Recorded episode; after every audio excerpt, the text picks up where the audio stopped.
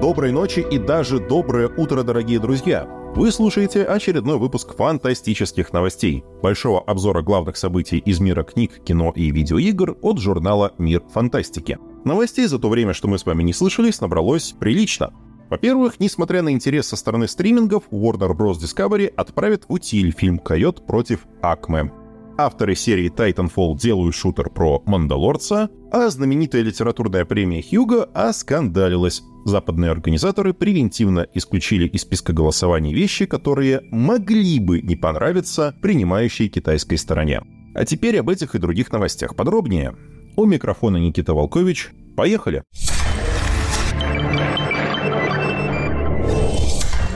В одном из прошлых выпусков мы сообщали о печальной судьбе фильма «Койот против Акме», полнометражной комедии, в которой игровое кино комбинировалось с анимацией, ну то есть примерно как в «Космическом джеме» или «Кто подставил кролика Роджера». Фильм был полностью готов к премьере и получил высшие оценки на тестовых показах, но руководство компании Warner Bros. Discovery решило, что заработает больше, если спишет фильм в убытке. Когда эти новости появились первый раз, разразился по понятной причине скандал, и сразу несколько стримингов высказали желание выкупить права на фильм. Руководство Warner Bros., которое, кстати, даже фильм не видело, устроило тестовые показы для всех желающих. Amazon, Apple и Netflix в свою очередь предложили ставки, а затем руководство Warner все равно списало фильм. Оказалось, что Warner Bros. не уведомила потенциальных покупателей об условиях сделки — они либо платят ту сумму, которую студия выгадала бы в случае списания картины в убытке, либо сделки не будет. И теперь, когда приближается срок финансового отчета Warner за третий квартал, студия все-таки намеревается выбросить Койота. Невозможно преувеличить значение этого поступка, если так можно выразиться. Когда Дэвид Заслов в том году списывал Бэтгерл и Скуби-Ду, он называл свои действия разовой акцией и объяснил это низким качеством фильмов. «Кают против Акма» получил восторженные отклики зрителей на тестовых показах, и это все равно его не спасло. Так что теперь любой кинематографист, заключая договор с Warner, должен держать в уме, что какой бы хороший продукт он ни сделал, студия без зазрений совести может похоронить его фильм в налоговых отчетах, если решит, что так заработает больше.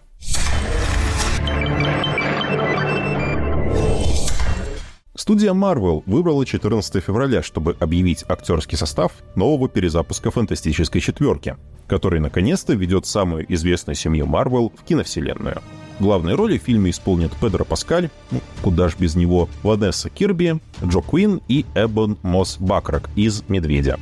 В принципе, объявление не стало новостью. Слухи об участии Кирби, Куина и Мосса Бакрака ходили еще с прошлого века. Да и об интересе студии к Паскалю в последние месяцы говорили, наверное, все инсайдеры. Теперь ждем, подтвердятся ли инсайды о других ролях в фильме. Съемки «Фантастической четверки» начнутся уже когда-то совсем скоро. А премьера, если не случится переносов, намечена на 25 июля 2025 года.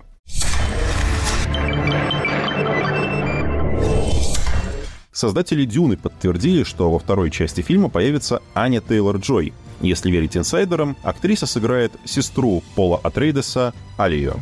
Премьера второй части состоится уже 1 марта. И, судя по отзывам журналистов, Дэнни Вильнев снял настоящий шедевр.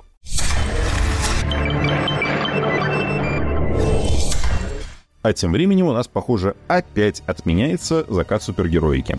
Трейлер Дэдпула и Росомахи побил все рекорды. За 24 часа его посмотрели свыше 365 миллионов раз. Я хочу сказать, что горжусь нашей командой. Это на 10 миллионов больше предыдущего рекорда, который установил трейлер третьего Человека-паука с Томом Холландом. И если эти цифры что-то дозначат, кассу болтливый наемник и его когтистый приятель соберут знатную. Дэдпул и Росомаха, или, как предлагает Хью Джекман, Росомаха и Засранец, выходят в кино 26 июля. Это мы, безусловно, ждем.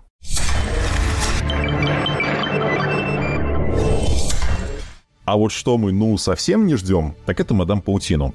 Критики в пух и прах разгромили новую картину с Дакотой Джонсон в главной роли, заявив, что даже «Морбиус» был лучше. Вообще-то «Морбиус» — это шедевр на все времена и величайшее кино. Вы просто не умеете морбить. Если верить рецензиям, в фильме плохо абсолютно все. В нем слабый сценарий, бездарные диалоги, нулевая актерская игра и посредственный монтаж. Прямо сейчас рейтинг фильма на Rotten Tomatoes на основе 180 рецензий составляет целых 13%. Похоже, вселенная Человека-паука без самого Человека-паука от Sony идет вот прям на дно. но новые фильмы зачем-то продолжают выходить. Но что, есть у кого-то надежда, что «Веном 3» будет получше? Продюсер Эми Паскаль в одном из интервью обмолвилась, что фанатам стоит ждать сольного фильма о Майлзе Моралезе в рамках киновселенной Марвел, но выйдет он еще не скоро. Сначала появится третий анимационный Человек-паук и четвертый фильм с Томом Холландом. Нет бы третий фильм с Эндрю Гарфилдом.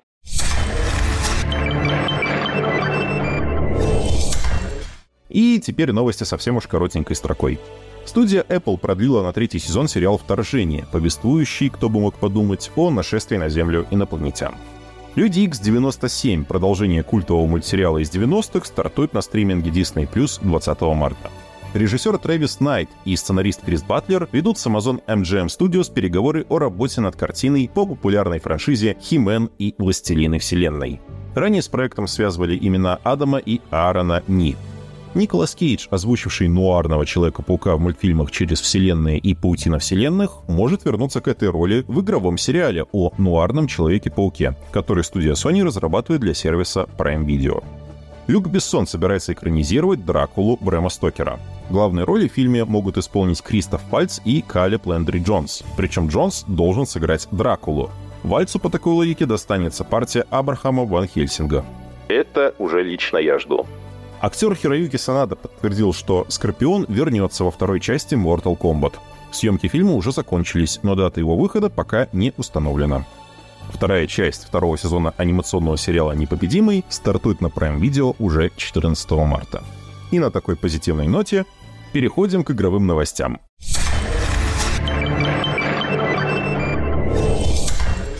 Потому что главная игровая новость прошедшей недели уже по нехорошей традиции новость не очень хорошая и опять связанная с закрытиями, сокращениями, скандалами и интригами. На прошлой неделе в студии «За Ум» создателя культовой RPG Disco Elysium уволили 24 человека, почти четверть штата. Как сообщил персоналу генеральный директор студии Ильмар Компус, сократили в первую очередь сотрудников, работавших над неанонсированным самостоятельным дополнением к Disco Elysium — Сейчас в разработке у студии находятся два проекта, один из которых должен развиваться как раз в той же вселенной, что и похождение Гарри Дюбуа, но об их статусе неизвестно ровным счетом ничего.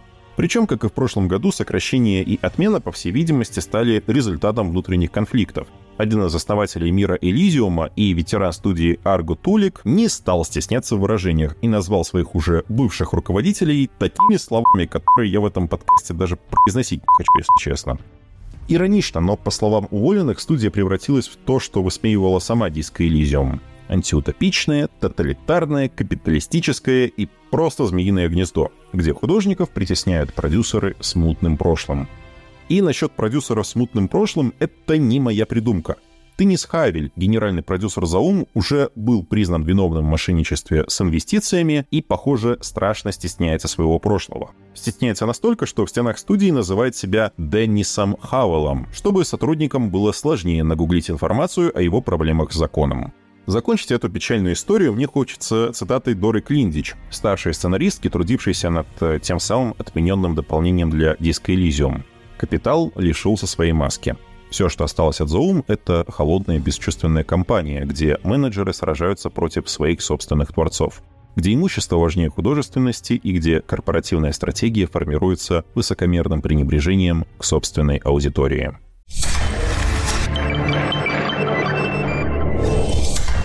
Если кто-то упустил, то на прошлой неделе в интернете случилась очередная драма.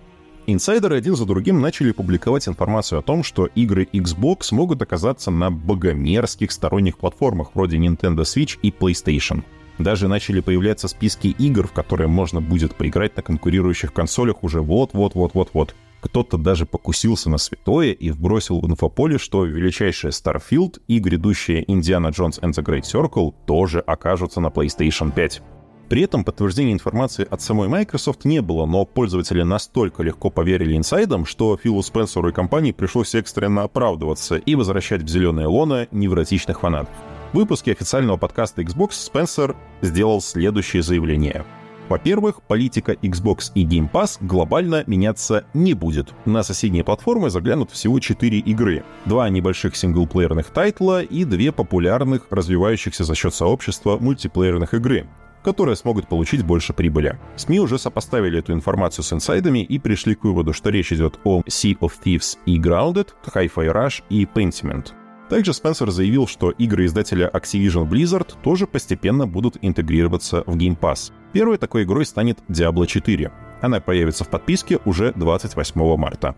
В заключение Спенсер признал, что будущее за релизами игр на нескольких платформах, ведь только так можно извлечь максимальную прибыль.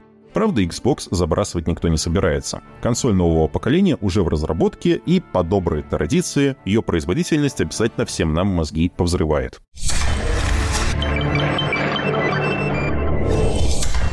Ну и более коротенечко о других новостях видеоигр. Словно вторя словам Фила Спенсера о релизе игр на нескольких платформах, председатель Sony Interactive Entertainment Хироки Татоки заявил, что Sony недостаточно настойчива на рынке видеоигр. По его мнению, компания должна активнее выпускать свои игры на ПК, чтобы получить как можно большую прибыль. Сейчас доподлинно известно о готовящемся релизе на ПК Horizon Forbidden West, а также о разработке ПК-версии Marvel's Spider-Man 2. А вот больших новых игр по ведущим франшизам от Sony можно в ближайшее время не ждать. Хироки Татоки тот же заявил, что никаких крупных релизов по ведущим франшизам не будет как минимум до 31 марта 2025 года. Зато порадовал своими инсайдами на неделе знаменитый Том Хендерсон. Похоже, прямо сейчас создатели серий Titanfall и Star Wars Jedi из студии Respawn трудятся над шутером от первого лица про Мандалорца — Неизвестно, дадут ли нам побегать за самого Дина Джарина, но главным героем точно будет охотник за головами с реактивным ранцем. Судя по инсайдам, игра получается очень бодрой и динамичной, а студия активно использует наработки Titanfall и Apex Legends. Даты выхода, естественно, пока никакой нет. А вот у кого на неделе абсолютно точно все хорошо, так это у кооперативных причинителей тяжкой телесной демократии и наносителей особо жестокого освобождения из Divers 2. Кооперативный шутер от третьего лица просто рвет чарт Steam по продажам, пробил отметку в 300 тысяч пикового онлайна и... А кто-то вообще помнит uh, Suicide Squad?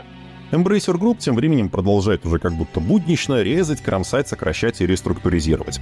В последнем отчете шведский холдинг заявил, что были закрыты или перепроданы 16 игровых студий, а также отменены 29 неанонсированных проектов. Впрочем, в разработке еще 124 неанонсированных игры. Готов принимать ставки, сколько из них доживет до релиза.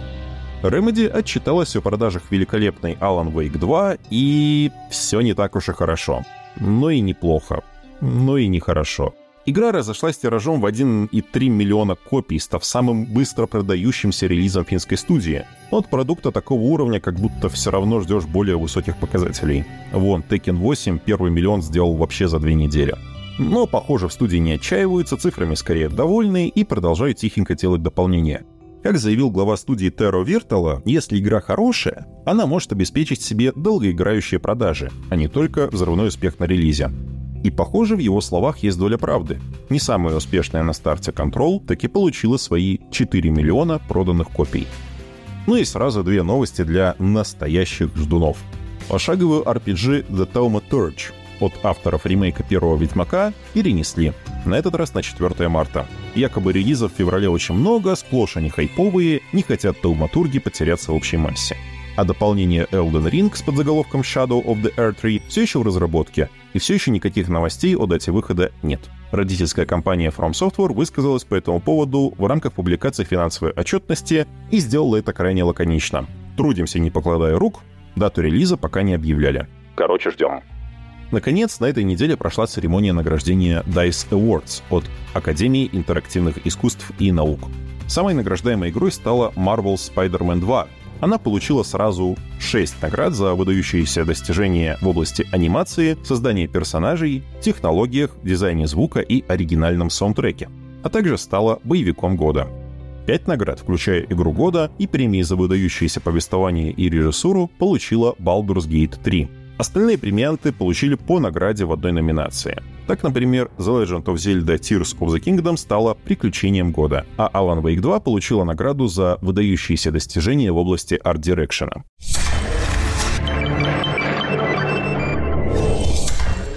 Фух, с игровыми новостями вроде все, но как будто не совсем. Позволю себе чуть-чуть посамодурствовать. Потоке скандалов, хайповых кооперативов, громких новостей, отмены и бесконечных ожиданий очень тихо прошел релиз крайне интересной экшен-RPG Punishers Ghosts of New Eden от студии Don't Not. Причем от ребят, руководивших созданием таких проектов, как Vampire и Remember Me.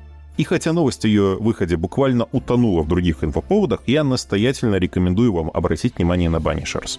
Игра очень спойлерозависимая уже даже на уровне синопсиса, да и давать рецензию в рамках новостного подкаста как будто бы не очень с руки. Но если вы соскучились по сложным и запутанным историям в оригинальном сеттинге, где ваш выбор имеет значение, а каждая моральная дилемма отзывается по-настоящему тяжелыми душевными метаниями, крайне рекомендую.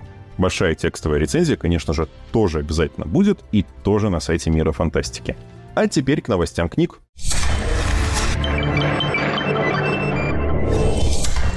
С одной стороны, книжных новостей вроде как не очень много, но зато какие они сочные. На неделе знатно оскандалилась церемония вручения знаменитой научно-фантастической премии Хьюго за 2023 год.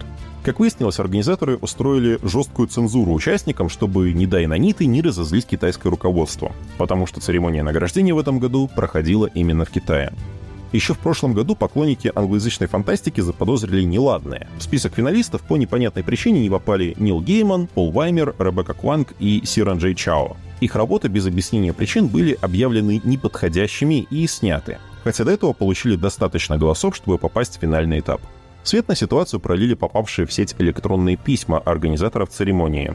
Оказывается, по поручению председателя жюри Дэйва Маккарти, судейская коллегия внимательно изучила не только работы конкурсантов, но и их публичные высказывания, посты в социальных сетях и даже путешествия. Видимо, после такого акта цензуры некоторых авторов сочли неблагонадежными, и их работы завернули, чтобы на всякий случай не злить китайское руководство. Ну то что что маккартизм чистой воды. Естественно, в англоязычном фантастическом сообществе поднялся грандиозный скандал из-за этого инцидента. Еще бы из-за мнимой политической целесообразности организаторы с тщательностью инквизитории не иначе зачистили фантастическую поляну от всех неугодных. Причем, подчеркивают авторы слитой переписки, никакого давления со стороны китайского руководства как будто бы и не было. Маккарти и компания вполне себе добровольно устроили этот акт самоцензуры. Организаторы Хьюга 2024 уже поспешили заверить, что при них такого безобразия, конечно же, не будет. Виновные будут отстранены, фанатское доверие восстановлено, а несанкционированные костры Инквизитория обязательно потушены. Да и церемония уже будет проходить не в Китае, а гораздо менее политически опасной Шотландии. Ну и чтобы далеко не отходить от уже упомянутой Ребекки Куанг, бан ее Вавилона на Хьюга нисколько не преуменьшил успеха ее следующего романа «Yellow Face», Русский перевод романа издает Фанзон, релиз уже в марте. После смерти известного автора Афины Лю, ее подруга Джон Хейвард крадет черновик романа «Погибший» и, переработав, публикует под своим именем. Джун быстро возносится на писательский Олимп и получает все, чего хочет, и это кружит ей голову. Но, похоже, скрыть тайну успеха удалось не от всех, и воровку начинают преследовать, и как будто бы это призрак покойной писательницы.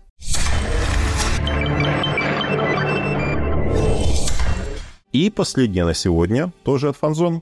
Издательство приобрело оригинальную обложку романа Челси Абдулы «Вор звездной пыли». Это дебютный роман Абдулы, который уже удостоился арабско-американской книжной премии 2023 года. «Вор звездной пыли» откроет трилогию приключенческого фэнтези, в котором красной нитью проходят арабские мифы, султаны, лампы и джины. В центре истории воровка Лулу, которой властный султан поручает добыть для него некую волшебную лампу.